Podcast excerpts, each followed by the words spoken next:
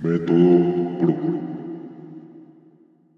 La gente le teme a su interior y es el único lugar donde encontrarán lo que necesitan.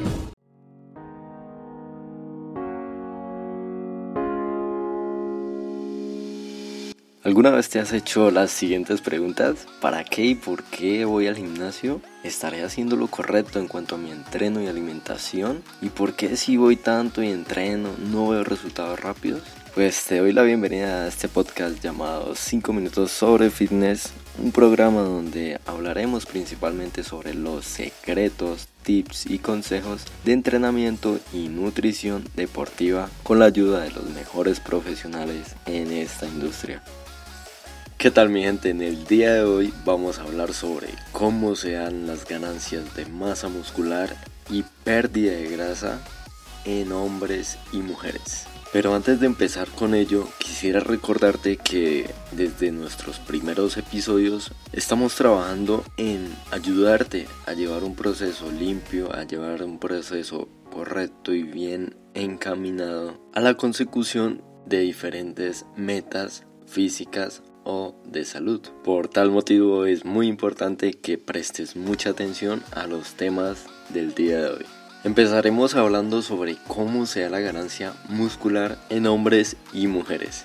Fundamentalmente se sabe que cuanto más trabajas, más ganas experiencia, pero lastimosamente también se hace más complicado ganar músculo. De hecho, hay un fenómeno conocido como ganancias de novato que nos puede ayudar a explicar un poco el porqué de esta situación. Para ello vamos a poner un ejemplo de un principiante.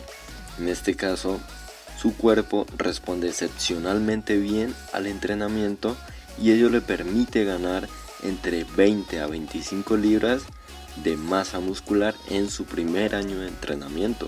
Eso significa que si eres un principiante y manejas una dieta correcta y un entrenamiento correcto, podría ser que puedas ganar entre 2 a 3 libras de músculo por mes en promedio. Claramente a medida que avances cada año o dos de entrenamiento fuerte, este número se puede reducir. Esa es la razón por la que muchos deportistas de élite pueden pasar un año entero para ganar entre una o dos libras de músculo de calidad. Esto quiere decir que a medida que pase el tiempo, pasen los entrenamientos y ganes experiencia, va a ser un poco más complicado ganar masa muscular, puesto que ya estarás más cerca de tu límite natural.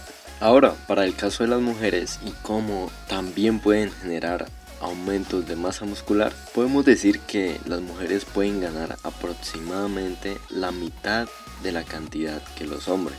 Las mismas leyes que ríen la ganancia muscular masculina ríen la ganancia muscular femenina.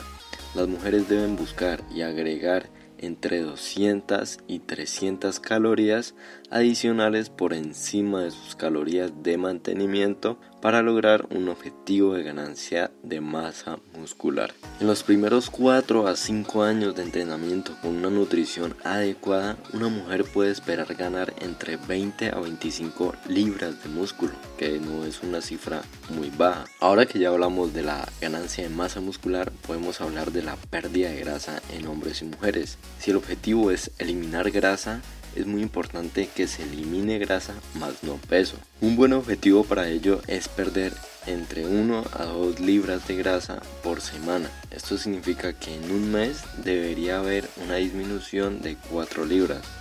Si tienes un porcentaje de grasa muy alto, este número podría ser mayor.